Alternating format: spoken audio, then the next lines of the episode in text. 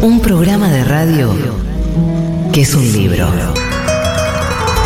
Que es muchos, libros.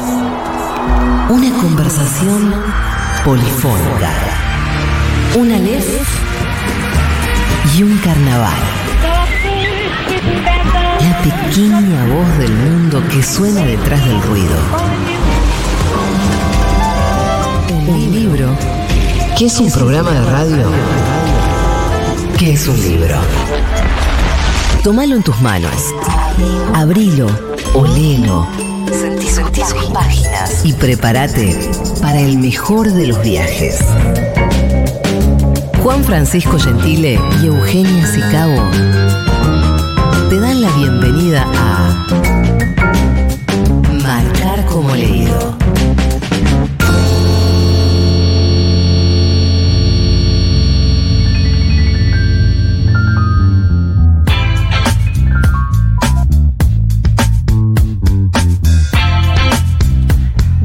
Bienvenidos, bienvenidas, bienvenides a Marcar como Leído, el programa de libros de Futurock que hacemos cada martes y que nos desconecta un poco de la realidad, de esta realidad difícil de desconectarse en un día como hoy. Pero nos vamos a meter en otro universo, en esta trampita de la realidad que le hacemos con mi compañero Juan Francisco Gentile. ¿Cómo le va, Juan? Hola, Euge. Acá estamos, eh, digiriendo el mal trago del fin de semana, eh, tratando de, de pensar un poco, de hablar con gente, eh, encontrarse, pensando en lo que viene.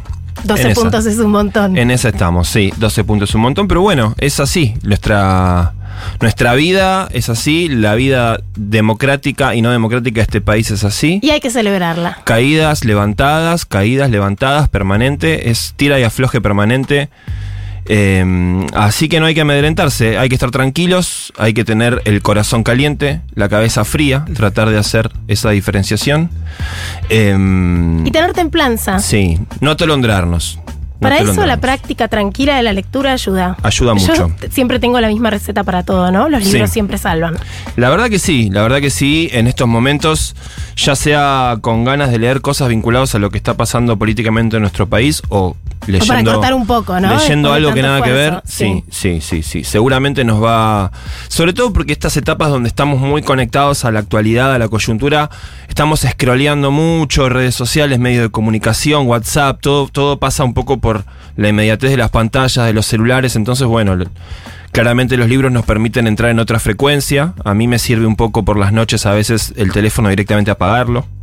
Eh, Yo te estoy emulando. Sí. Yo sí. antes lo silenciaba, pero ahora lo Apagarlo apago. directamente. Porque al principio lo dejaba encendido en otra habitación. Mirá la, la Sí. cantidad de mediaciones que tuve que hacer para apagar ese puto teléfono. Sí, que en realidad es un botón de apagar y se apaga. Se apaga, Chau. se apaga. Y lo podés prender la, la mañana siguiente y probablemente no haya ningún mensaje que no haya podido esperar eh, Sí, cuando de lo hecho, volvés a prender. sí. podríamos como incorporar que no es un grillete electrónico. Sí. O sea, como que es voluntario. Sí, Eso de que nos monitoreen todo el tiempo, podríamos...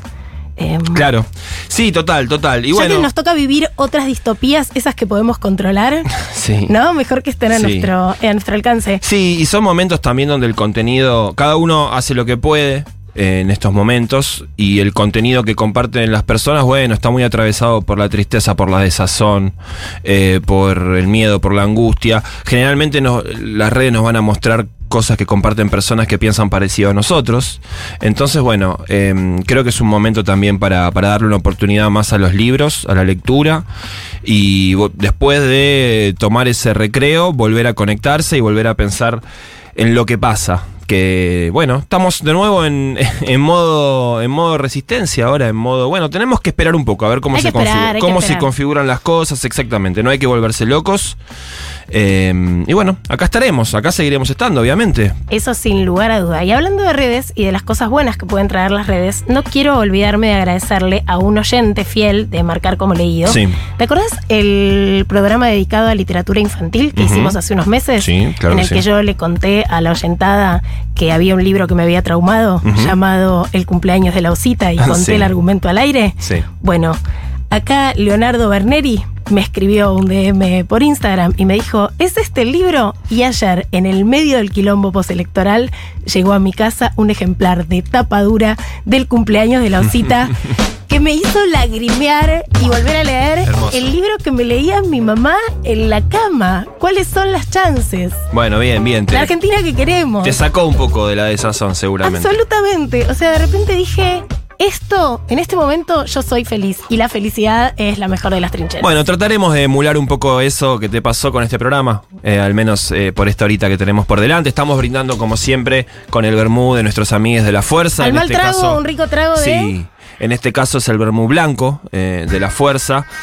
Vos sabés que a mí eh, No te quiere el corcho. no me quiere el corcho, pero podemos intentarlo, a ver. A ver.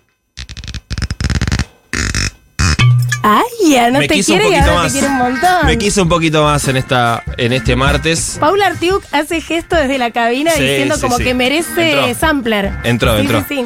Eh, así que bueno, eh, acá estaremos, acá estamos, tomando un bermucito de la fuerza cada martes. En este caso, ¿de qué vamos a charlar hoy? Hoy vamos a hablar de la relación entre libros y música. Claro, una- de las relaciones más estrechas entre las artes. Alguna vez hicimos un programa de libros y cine el año pasado. Totalmente.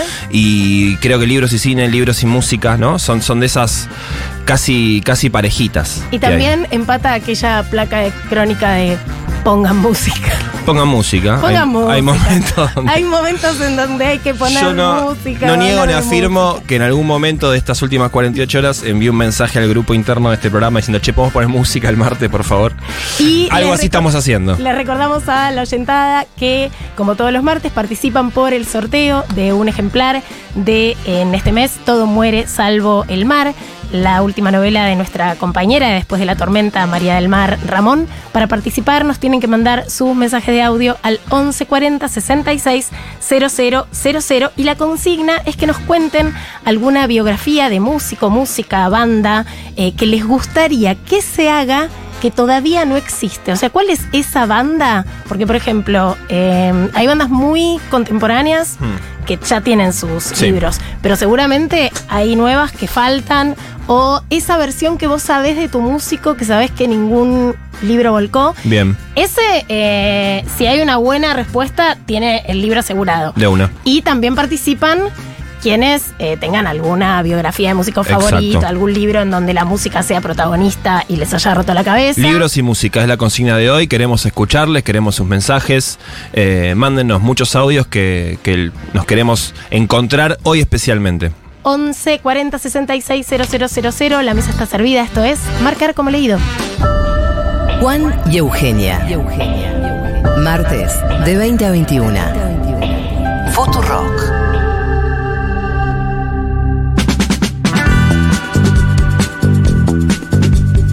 Hoy en Marcar como leído vamos a estar hablando de la relación entre la música y la literatura, cómo se puede captar lo musical con el lenguaje, esta relación tan problemática siempre entre música y lenguaje escrito.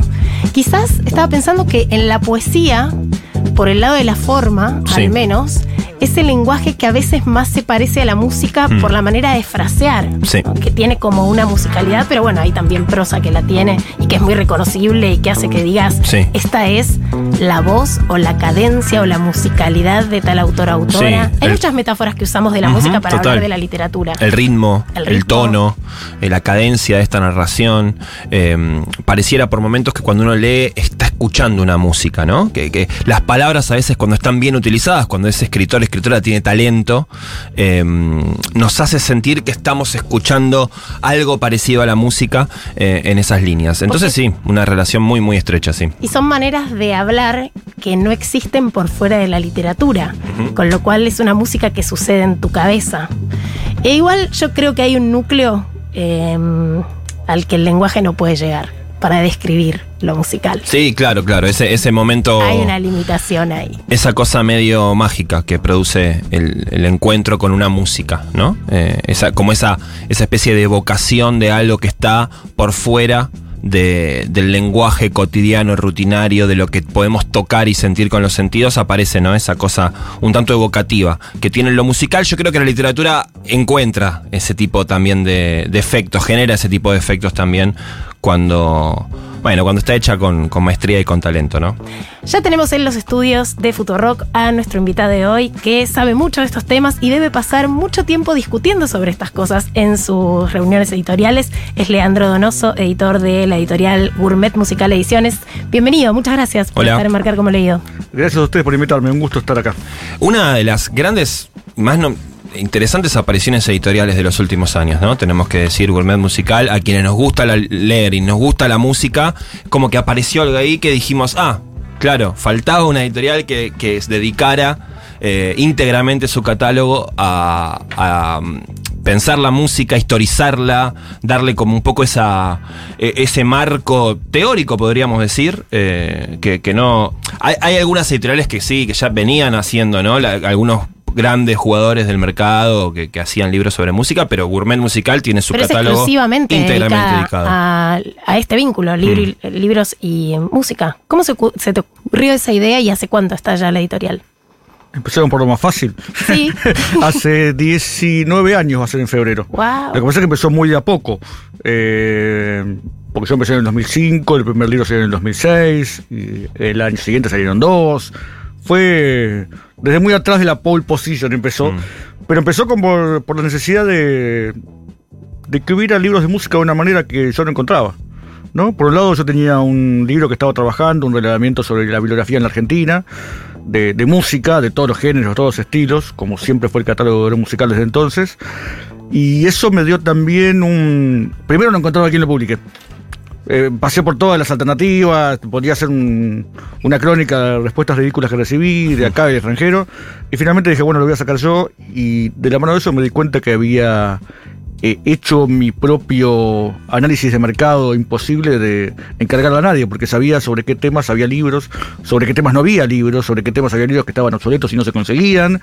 Y además fui conociendo mucha gente que estaba trabajando hace muchos años en temas muy interesantes sobre los que no había libros y, y no tenían acceso a publicar en formato de libro.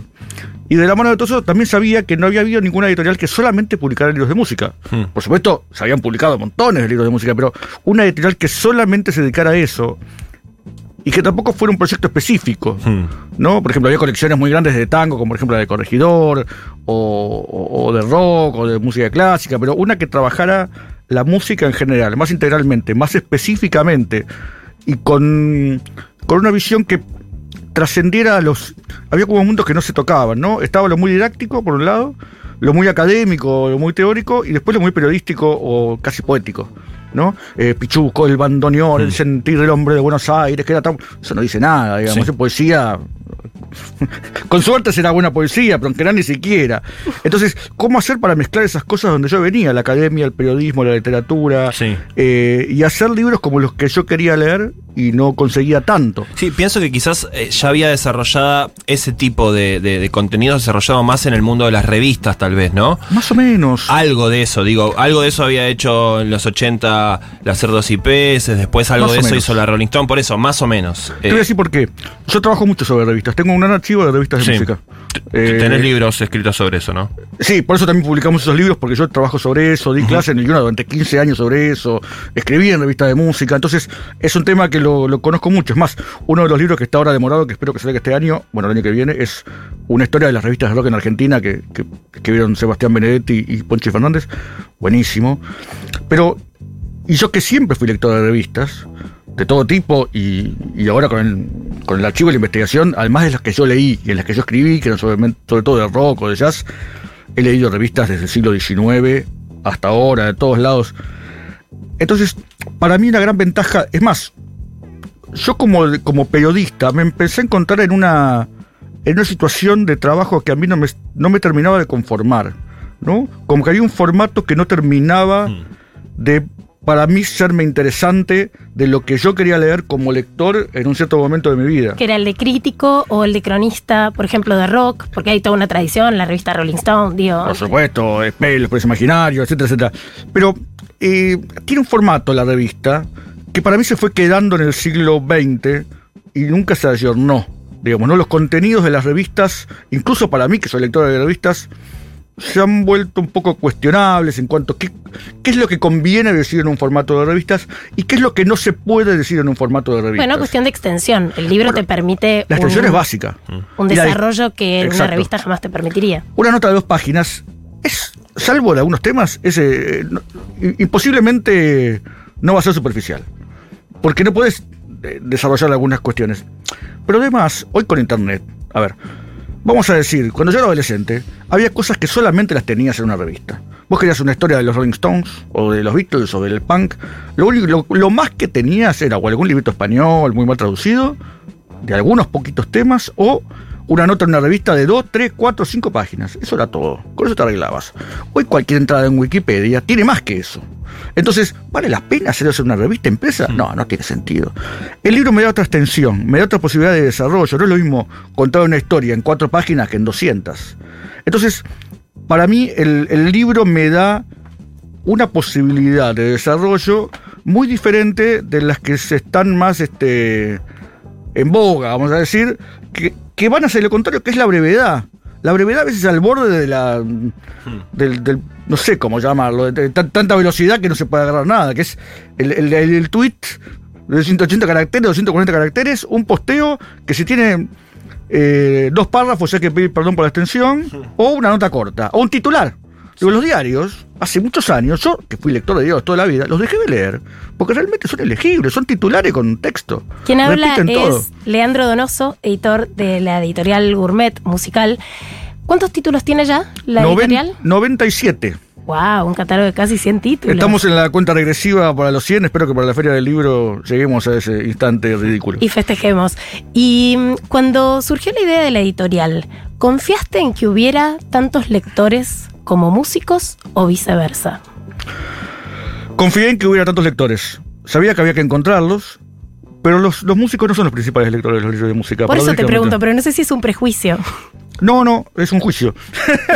Después de 18 años te puedo decir que los músicos no son los principales lectores de libros de música. Los músicos no leen primicia. Los músicos leen poco. Y, le- y cuando leen, leen conceptos novismo, te voy a decir. Te leen un libro de... de, de, de- que yo a veces jodo, digo que son como las modelos de antes, viste, que decían, ay, ¿qué te gusta? Ay, yo leo a Nietzsche, te decían. viste, querían, querían que pase, parece bien. Los músicos a veces, muchos de ellos son así, te quieren. Entonces, un libro de música no te lo leen ni a palo, porque dicen, ah, es una tontería, y te leen un libro de, de filosofía, de no sé qué. Séneca. Ni siquiera, ni siquiera. Tener uno de- bueno, no quiero poner nombre para no criticar a nadie, pero quiero decir, eh, quieren leer cosas que queden bien o eh, algunas cosas muy, eh, viste, de gente de afuera, la autobiografía de un músico muy famoso de afuera. que- y hay Pero como entonces una... confiaste más en los lectores melómanos. Sí, co- eh, eh, eh, confía en mí. Porque yo creo que construiste un lector, o a Sí. mí al menos me construiste como lectora en estos 20 años porque... Perdón. No, es que- muchísimas gracias por eso, porque yo jamás me hubiera acercado de no existir la editorial Gourmet Musical a algunas temáticas, porque yo no soy una buena escucha de música. De hecho, No me gusta, creo. Me gusta mucho la música de mierda. Bueno, mira, O sea, pero- esa música que odio amar. A eso iba cuando yo hablaba de las revistas antes y se conecta con esto que están diciendo, porque yo por el contrario, a diferencia tuya, sí siempre fui oyente de música, de rock.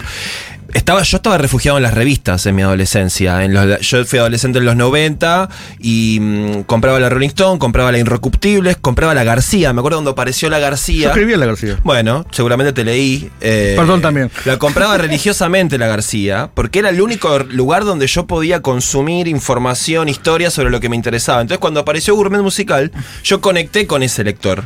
Bueno, pero te voy a completar la historia. Sí. Yo tenía un par de años mayor que vos. Entonces, cuando yo escribí en la García, yo ya estudiaba en la facultad, estudiaba musicología, estaba. Venía entre los proyectos de investigación, trabajar en revistas, la academia, el periodismo, la literatura. Y me pasaba que me tenía que poner en el lugar de un adolescente que yo ya no era y que ya era diferente a como yo era había sido adolescente. Entonces, esa escritura era conflictiva para el lector de la García y para mí. Entonces, eh, con un musical es el resultado de hacer libros que yo quiero leer Sí. aunque no los escriba yo, pero si yo es un libro que no lo quiero leer, no me interesa, no sale. Es el antinegocio, digamos, ¿no? Uno se supone que tiene que trascender eso y bueno, ¿qué quiere la gente? A mí no me importa un cuerno que se quiere la gente. Yo no sé lo que quiere la gente. Yo sé lo que quiero yo y yo le propongo a la gente, che, me parece que esto es interesante y relevante por X razones. Y vuelvo a lo que decís vos. eh, primero, vos sabes mucho más de música de lo que te das cuenta. Yo no creo en eso de la música de mierda. Yo tengo libros sobre Sandro, libros sobre Edito Trega, músicas que vos y muchos considerarían música de mierda. Sí, pero yo, las por qué. amo. Eh, no, palito, sí, Sandro. Bien, estaba lo refiriendo- entre comillas, yo lo entiendo perfecto. Sí. Eh, eh, pero eso también es de música. Para mí no hay diferencia entre eso y John Cage o Bach o Charlie García. Hay otro tipo de diferencias, pero no una diferencia de valor. Entonces, para mí, darse cuenta cómo eh, leer sobre, no sé, ópera rusa del siglo XIX te puede ayudar a entender a, no sé, a Franco de Vita, por decir algo, ¿viste? ¿Qué sé yo? Eso es, es central y la construcción del lector también. Digo, porque yo, a ver, siempre hubo una tendencia en el mundo intelectual argentino a, y en los músicos también, a una visión muy romántica de la música. La música es para sentir. ¿Qué sentido tiene hablar de música si esto es para, para el sentimiento, para llorar? La- Como la, la forma más legítima de, de- de mostrar que uno entiende la música es el llanto. Pero para mí la una música cosa es y para lloré. bailar. Está bien, La música es para bailar. Estoy de acuerdo, toda la música es bailable. Yo te bailo una sonata de Beethoven si querés. Y bailar para mí es una forma de analizar música. Es una de las muchas cosas para las cuales puede servir la música o, o no, si es que la música sirve para algo. Entonces, todas esas cosas son legítimas, se complementan.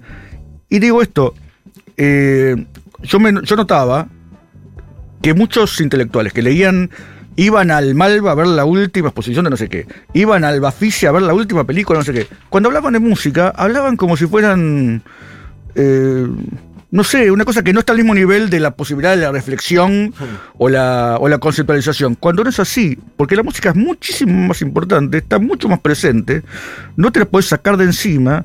Y yo creo que no se puede sostener esa visión tan eh, naif de la música. De una cosa que está ahí y que no influye para nada, o que es simplemente un entretenimiento.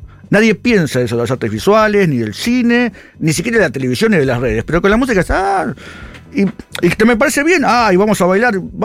Estoy a favor, totalmente. Ahora es mucho más, y aún ese vamos a bailar tiene mucho más influencia en lo que hacemos todos los días, en lo que pasa, de, de lo que nos damos cuenta. Entonces, estamos obligados a pensar eso, a darle bolilla a eso y a pensar en eso. Entonces, yo siempre decía, y parece una joda, pero no lo es, yo hago libros de música para gente que lee. Hago libros de música que sean libros.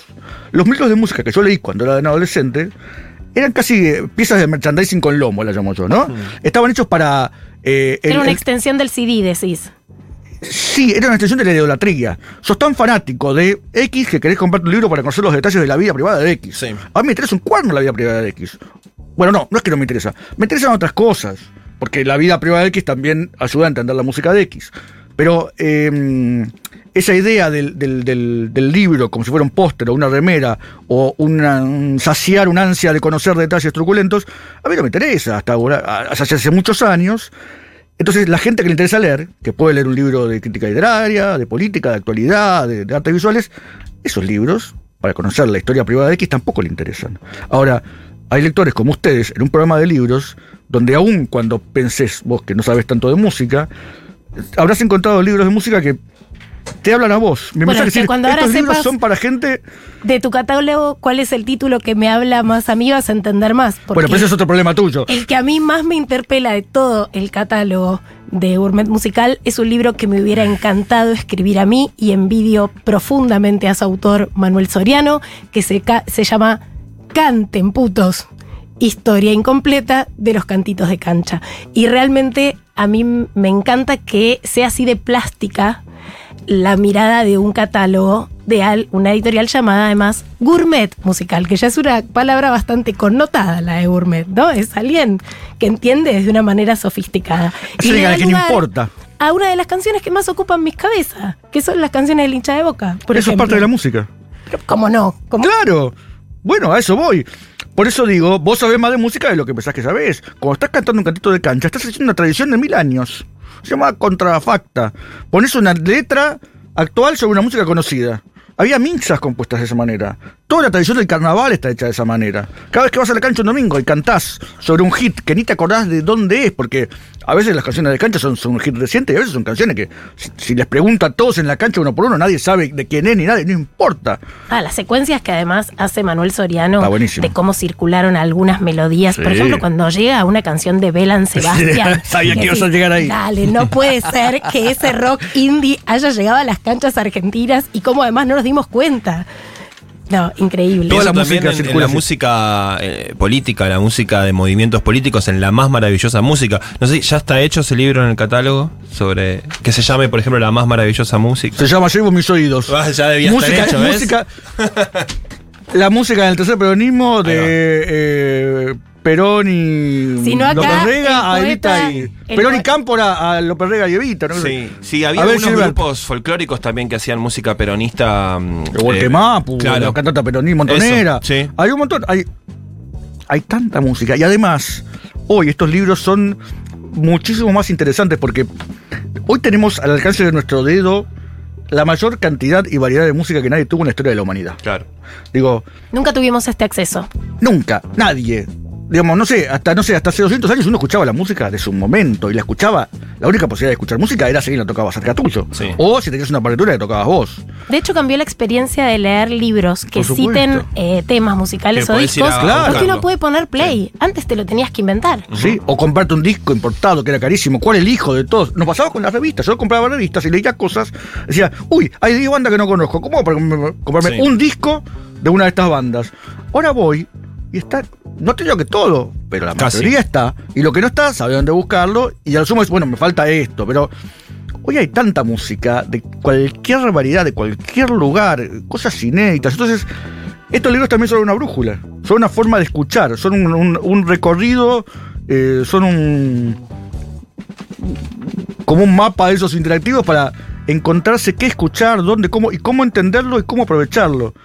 Yo creo que mucha gente tiene la idea de que saber de música y leer de música es como develar el truco del mago y que le saca la gracia, ¿no? Y yo creo que es todo lo contrario. Yo cuanto más sé, más disfruto, más me gusta, más conozco. Y te digo más, cuanto más me doy cuenta que los libros que más me interesan cada vez son los libros sobre músicas que no conozco y hasta de aquellos que me causan rechazo.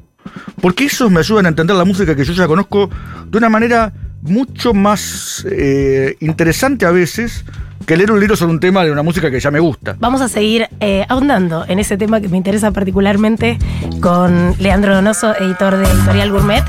es de marcar como leído. Muchas gracias, como siempre, por la compañía, por la data y el buen gusto. Siempre es bueno escucharles. Eh, por mi parte, me gustaría mucho una biografía de la banda de stoner rock argentino Los Natas. La considero que puede llegar a ser muy rica eh, porque es una banda que siempre se quedó en el under eh, nacional. Sin embargo, eh, es banda de culto ya y también se la considera así en varias partes del mundo. Hola chicos, bueno, soy Renata, la leo siempre a Eugenia, soy la bostera, para mí ella es mi jefa espiritual literaria, se lo digo siempre.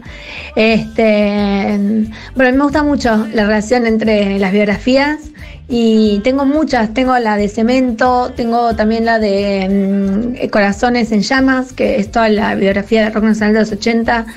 Este, leí la, bueno, leí la biografía de, este, de Patti Smith. eh, las novedades literarias fueron las de Daisy Jones. Buenas, ¿cómo va? Estoy muy contenta porque es la primera vez que les puedo mandar mensaje en lo que va del año, porque terminé de cursar, terminé el cuatrimestre, soy estudiante de edición y los martes a la noche siempre estaba cursando, así que los escuchaba en diferido por Spotify.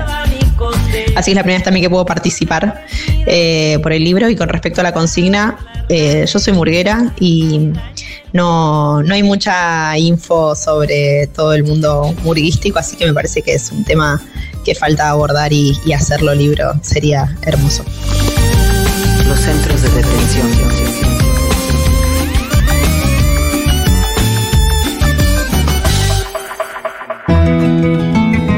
Leyendo con pausas o de un tirón. De a varios a la vez.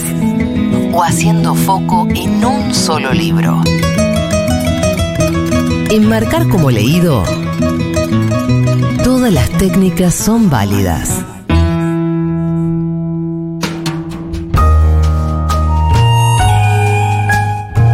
Como todos los martes, gracias a la gente amiga del Grupo Planeta, tenemos para sortear entre esta oyentada hermosa de marcar como leído la novela Todo muere salvo el mar de María del Mar Ramón. Para participar nos tienen que mandar sus mensajes de audio al 40660000 y que nos digan cuáles son las, los libros sobre música que andan faltando en su biblioteca. ¿Qué libro le gustaría leer de alguna banda que ustedes escuchan pero que todavía no leyeron nada al respecto? Si leyeron biografías de músicos o de músicas que les Sí. impactaron.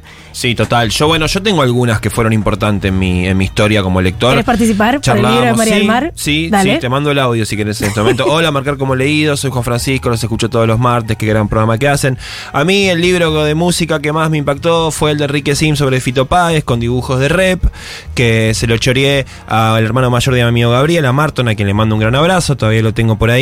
Y nada, me gustó mucho, me flasheó con- eh, leer toda la historia de la vida de Fito. Abrazo, Marto. Eh, con la prosa de Enrique Sims, además que particular periodista de música muy bueno, así que ese fue el libro, el libro que con el que quiero participar del sorteo del día. Gracias, Juan Francisco. Yo voy a hacer lo mismo. Yo soy Eugenia Sicabo, los escucho todos los martes y el libro que más me marcó sobre música fue Alta Fidelidad Mm. del británico Nick Hornby, que tiene una gran adaptación cinematográfica con John Cusack, que es sobre el dueño de una casa de discos en Londres, que tiene más una apuesta estética que comercial, que solo le vende música a la gente que le cae bien Sí. y la música que a él le gusta, incluso echa a gente que le pregunta por hits. Es adicto a las listas. Hay un catálogo de bandas, de canciones, de los. Nunca voy a olvidar los cinco temas para pasar en un funeral, que uno de ellos es de Bob Marley. Así que si me muero, ya saben, gracias. El programa está buenísimo. Bueno, vamos a hablar de la novela de María del Mar Ramón, Todo muere salvo el mar, esta novela que transcurre en el Caribe y nos sitúa en la relación de dos parejas que se encuentran en una isla paradisíaca pasando un momento de vacaciones y van apareciendo a medida que se conocen las historias que marcan a cada uno de estos vínculos. Y aparecen cosas muy cotidianas de las parejas cuando mm, se van en plan de pareja y se encuentran con otra pareja, que es una dinámica curiosa porque además no hay nada para hacer en los tiempos de vacaciones, nada obligatorio, y cosas que empiezan a notar del otro, como por ejemplo que eh, la pa- Paula, una de las protagonistas, escribe todo el tiempo en el celular, medio frenéticamente, y su pareja oye los dedos rebotar contra la pantalla táctil, y ella dice que está escribiendo un diario, y él siempre tiene dudas de qué está haciendo todo el tiempo con el teléfono en la mano si tenemos el mar Caribe enfrente. A medida que avanza la novela también uno se da cuenta de que esa pareja atraviesa, está atravesando un duelo bastante poco representado en la literatura, que es la pérdida de un hijo justo antes del parto y las huellas que deja en ese cuerpo eh, y en el dolor del varón que no fue padre. Hay un montón de cosas muy novedosas de- del duelo, de cómo atravesar eso en pareja, eh, en- además dentro de los vínculos contemporáneos. eh, y es una novela, bueno, muy, muy dura al mismo tiempo y muy bien escrita, de María Alman Ramón, que va a estar con nosotros Sí. la semana que viene. Charlamos con ella, sí, le pedimos que se quede un ratito más de, después del el programa, después de la tormenta, y se sume a la mesa de marcar como leído. Así que vamos ahí a hacer eh, trieja con, de conductores con María Alma Ramón. Para participar, nos mandan sus audios al 1140 66 000. Hoy en Marcar como leído estamos hablando del vínculo entre libros y música y seguimos en los estudios de Futurock con Leandro Donoso, editor de la editorial Gourmet Musical Ediciones. Tengo un montón de preguntas. ¿Cuál es el libro que más se reimprimió? Charlie en el País de las Alegorías, un viaje por la letra de Charlie García de Mara Favoreto, va por la novena Wow. que acaba de llegar hoy. Wow. Nueve ediciones, un Sí. montón. ¿Y qué libro te está faltando? Hay una canción, no, muchos me están faltando, muchos. No sé, tengo una lista interminable, cada rato se me ocurre un libro nuevo. Porque le tomé nota a los oyentes que dejaron algunos mensajes. Uno pedía un libro sobre los natas y otro pedía eh, libro sobre Murga. Tenemos un libro sobre Stoner argentino, muy bueno, que tiene muchas entrevistas a los Natas, y ahí hay un proyecto dando vueltas también con Sergio de los Natas, no una biografía, creo que está un poco cubierto en el libro, en este que sacamos. Que está Gran banda, Los librerías. Natas, gran banda. Los Sí, Natas, gran banda. Eh, yo la he, la he ido a ver muchas veces ahí, esos trances eternos, algunos antros ahí de la ciudad. Toda esa escena está descrita en ese libro. Lo voy a leer, lo voy a buscar. Eh, la- las fiestas, los Sí. festivales, las giras, los discos, los sellos, las colaboraciones. Muy interesante. Sí, bueno, esa época de, de- de un under que ahora ya es, ya es grande, la gente que protagonizaba ese under, eh, que estaba, estaba Pez muy fuerte en esa época, que era más progresivo. Sí, era otra onda, pero. Eh, pero yo los iba a ver, a veces tocaban juntos, ¿no? Estaba Fantasmagoria también, que era to- todo Otra ese- onda también, sí. otra onda distinta, pero eran como bandas que aparecían juntas Sí, en sí. fechas, ¿no? Muchas veces. todo se junta mucho más de lo que parece. Todo está más cerca de lo que parece. Sí, sí, total. Y sobre la murga, en Gourmet no tenemos nada todavía, pero hay varios libros. Están los textos de Coco Romero, que es un gran divulgador de la murga. Eh, hay varios libros que van y vienen con los toques de, de murga porteña y, y cosas que quizás no están difundidas, pero si van a las, a las librerías que suelen tener cosas de música, siempre hay alguna cosa. Y hay libros que son intervenciones más actuales, por ejemplo, el de la banda El mató a un policía motorizado, ¿no? Es una banda que sigue produciendo ahora, que está muy en el candelero, que ya más que under. Sí. Eh, ¿Cómo se arma eh, ese tipo de, de libro que viene a sumarse a la conversación contemporánea? Igual que los otros, a mí una cosa que me interesa de la editorial es ese cruce de cosas, de géneros, sea desde ópera, jazz, tango, folclore, hasta épocas. Estamos a la misma vez trabajando sobre un libro, no sé, sobre el principio del siglo XX y sobre una banda que está trabajando ahora. Entonces tenemos ese sobre el Mató, que es sobre los primeros discos del Mató, hecho en colaboración de Walter Lescano, poeta, periodista, crítico, y el mismo Santiago Motorizado, con dibujos y, también cosas, que acabamos de reeditar, ahora sale de vuelta. Eh, pero tenemos muchos libros actuales, por ejemplo, hay toda una serie involuntaria de libros sobre música del siglo XXI, digamos. Un panorama del nuevo argentino de Fernando Ríos, El de Babasónicos. el de Babasónicos de Walter Lescano, el de Los Brujos de Nicolás Igarzábal, eh, el Estudios Panda, también de Nicolás Igarzábal, que llega hasta ahora. eh, más o menos bien, también de Nicolás Igarzábal sobre la escena indie. Cancionistas de Río de la Plata, de Martín Graciano, sobre la escena de cancionistas independientes de la década del 10, 15, de- del siglo XX y XXI. Eh, el en argentino también es una cosa que termina ahora. Y ahí se pone muy interesante porque siempre el problema dice hasta dónde llegar. Ahora estamos sacando un libro sobre, un libro Escalandrún, que cumple 25 años. Ahora. Entonces están en plena actividad. También haciéndolo con la banda. Entonces es una cosa que está viva, es hasta dónde llegamos, dónde cerramos. Y eso es fascinante porque también ahí te da un feedback con, con los músicos, con los protagonistas, con el público. Y el diálogo de todo eso, la cosa, está trabajando a la vez con Escalandrún, con los brujos, y con una cosa, estamos trabajando, que yo tengo otro libro sobre eh, lo que llamaban los recording trips de la Victor. La compañía Victor, la RCA, a principios del siglo XX, mandaban lo que llamaban scouts, como scouts de...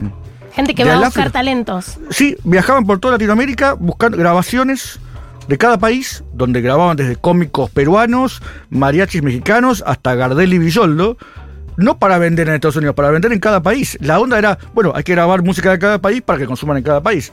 Y así como en Latinoamérica, también había en Europa, en Asia. Pero hay un investigador colombiano que tuvo acceso a los archivos y hace todo un análisis y un estudio sobre cómo, de esta forma de globalización musical, en los años, hablamos 1902, 1920. ¿Ok? Ahora, eso va, es como una precuela de otro libro que tenemos que se llama Fábricas de Músicas, de Marina Cañardo, sobre los inicios de la industria discográfica en la Argentina en la década del 20, del siglo XX. Y cómo esta línea sigue hasta hoy y ves comportamientos y cosas que parecen, la gente piensa que son nuevas, que empezaron ahora y tienen 100 años o más, porque también las podemos historizar más atrás. Entonces, en esa mezcla es donde se pone la cosa interesante, me parece. Hay un libro que a mí me interesó mucho de Julio Mendevil, Sí. En contra de la música. Librazo. que es un ensayo que a mí me hizo, bu- bueno, entender esto de relativizar un poco las premisas y que puedas escuchar Exacto. reggaetón o cumbia sin decir, ah, esto no es música. Eh, y esto de que no hay culturas que no tengan música Sí. ni artefactos que produzcan sonido, sea solo para el placer. Y cómo además también fueron descubiertas las músicas eh, postcolonización de América. Y porque lo que plantea es justamente leer las músicas en plural Exacto. y no la música, ¿no? Muy bien.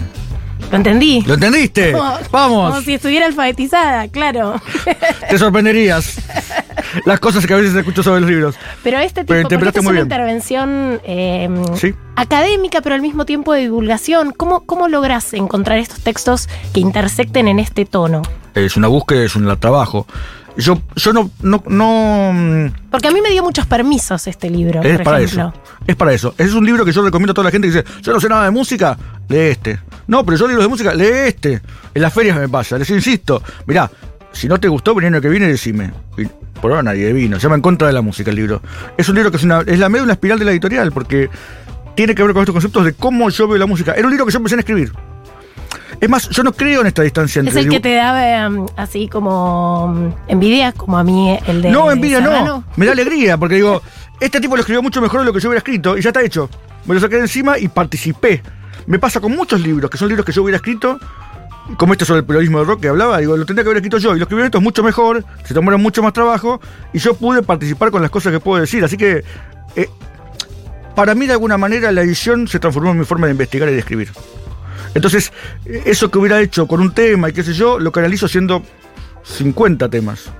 Ahora, en el libro de Julio Mendívil, para mí es clave en esta cuestión de yo no creo en la diferencia entre eh, divulgación e investigación.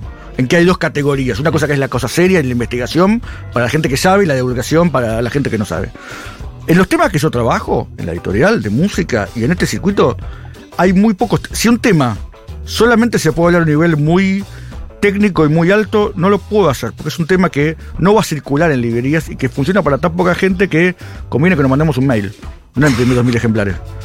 Entonces, eh, y a la vez tampoco es que tengo que hacer 50.000 ejemplares de un libro, con lo cual puedo hacer temas que un lector inteligente pueda entender y que el que conoce más de música pueda sacarle más jugo y que el que quizás conoce menos también le pueda interesar. Y yo siempre digo que son libros hechos, pensados específicamente en su tema, en su enfoque, en su redacción y en su diseño, en todos sus aspectos, para que vos, para intentar por lo menos, que vos lo puedas leer. Cuando estás en la playa de vacaciones y en un doctorado en cualquier materia. Si estás trabajando sobre la cultura argentina en el siglo XXI, tengas que hacer estos libros. Si estás trabajando sobre los boliches en la Argentina de los 80, tengas que hacer estos libros. Si estás trabajando sobre ópera, no sé qué, tengas que hacer estos libros. Pero que también lo puedas leer para divertirte. Me pasa mucha gente que se lo regala de vacaciones, de cumpleaños, de las fiestas.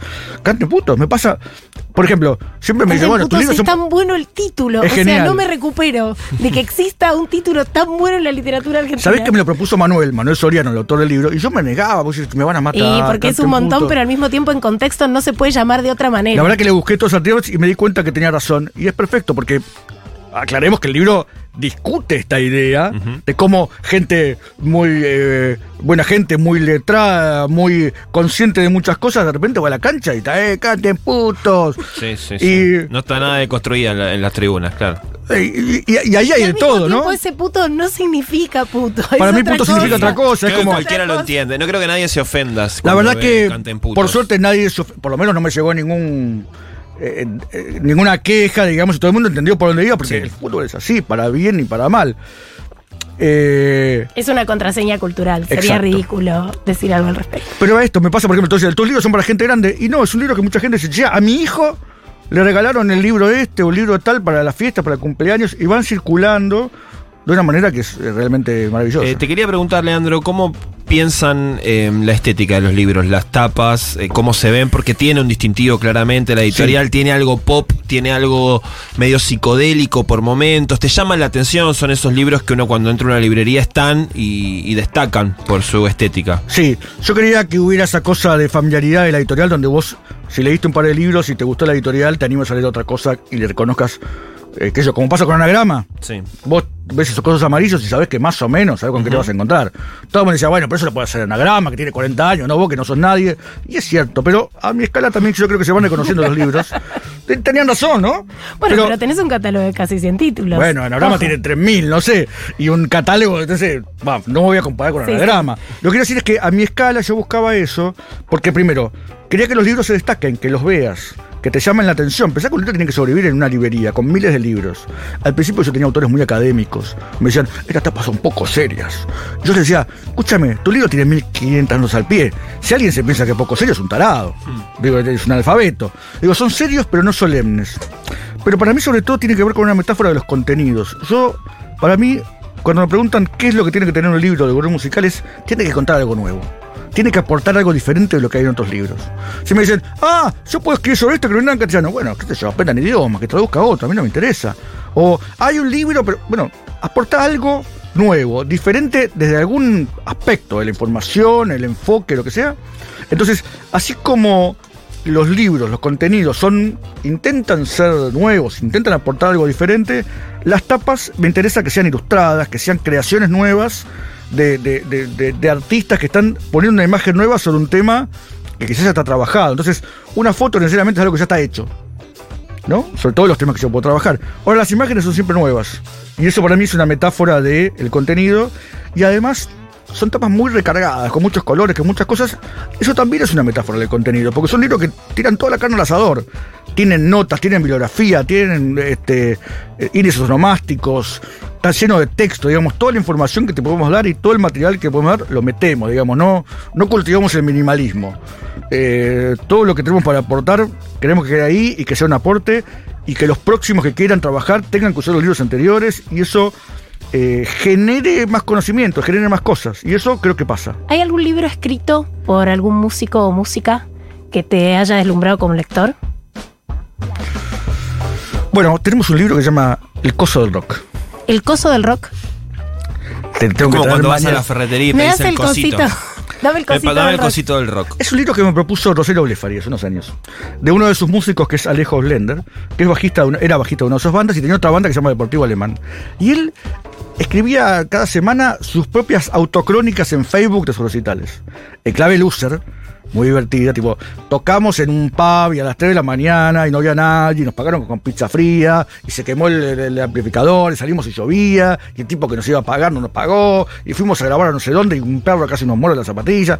Todas las cosas que le pasan a un tipo que está con una guitarra al hombro, y que no es famoso, ni lo va a hacer, ni necesita hacerlo.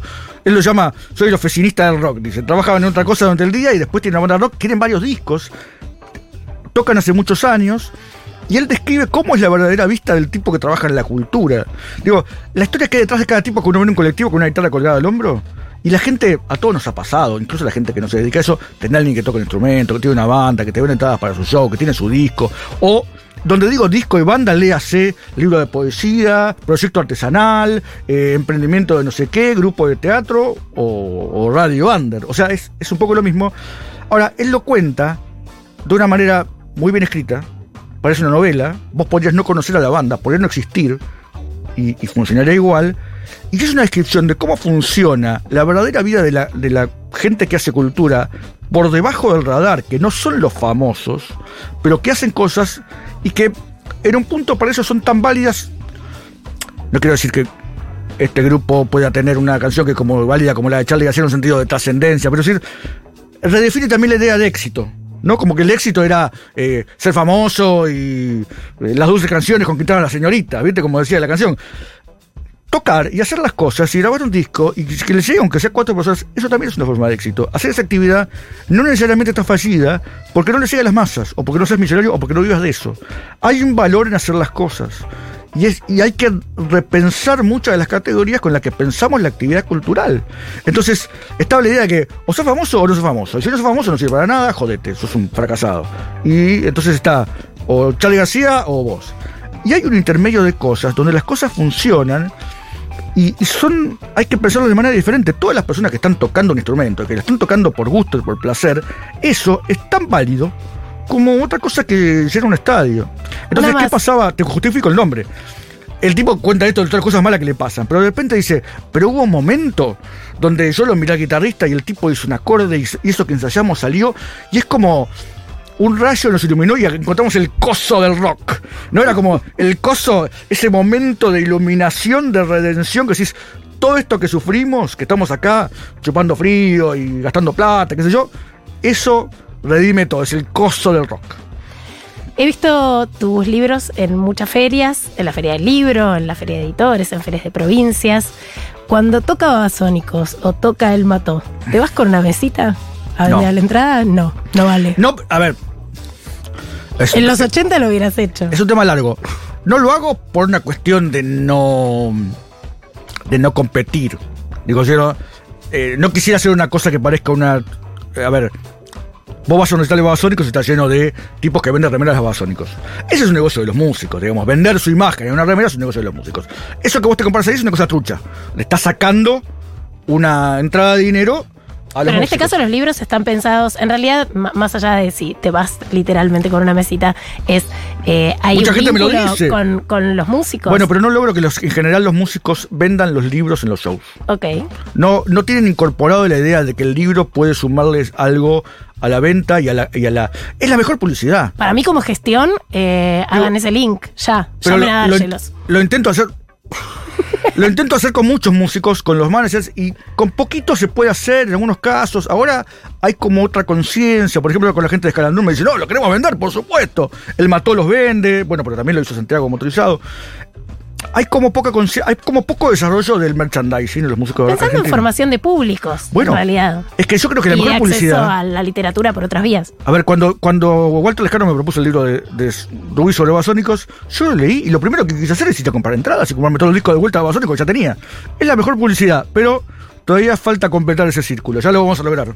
Muchísimas gracias, Leandro Donoso, editor de la editorial Gracias. Gourmet Musical. Gracias a ustedes, como siempre. Un gusto tenerte en Marcar como Lo mismo digo. Nunca la última oración de un libro dice, lo mató el mayordomo. Marcar como leído. Un libro es mucho más que su trama. Me parece que la mejor forma de llegar al que hizo el clic va a ser largar la crónica y esperar a que alguien levante la mano.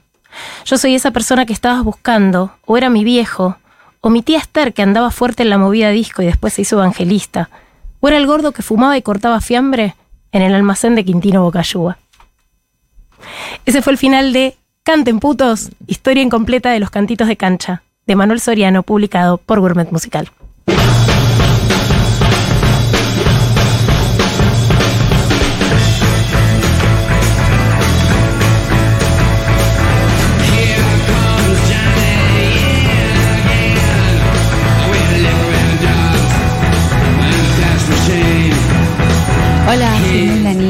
Libro que me encantó sobre la música es Ninguna línea recta de Nicolás Cuello que habla de la historia del punk argentino durante la época de la dictadura cívico-militar.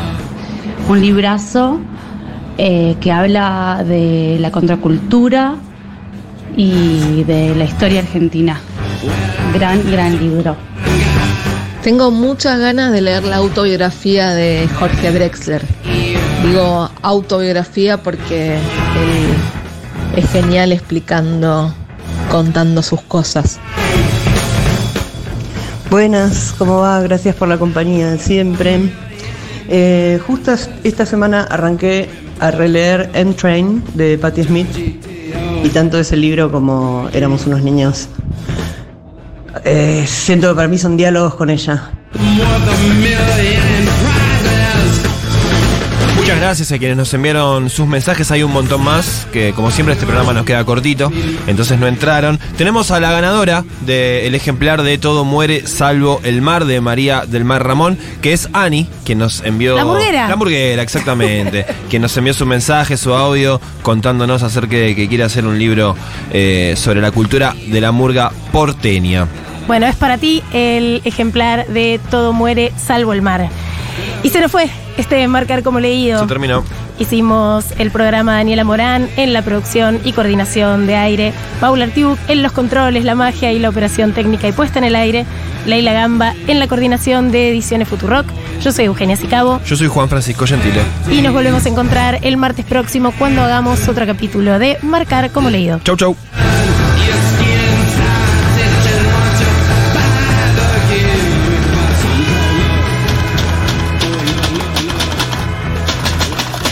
Este programa de Marcar como Leído se terminó de imprimir en los estudios de Futurock en noviembre de 2023 en letra verdana, creada por el tipógrafo británico Matthew Carter. Marcar como leído. Futurock.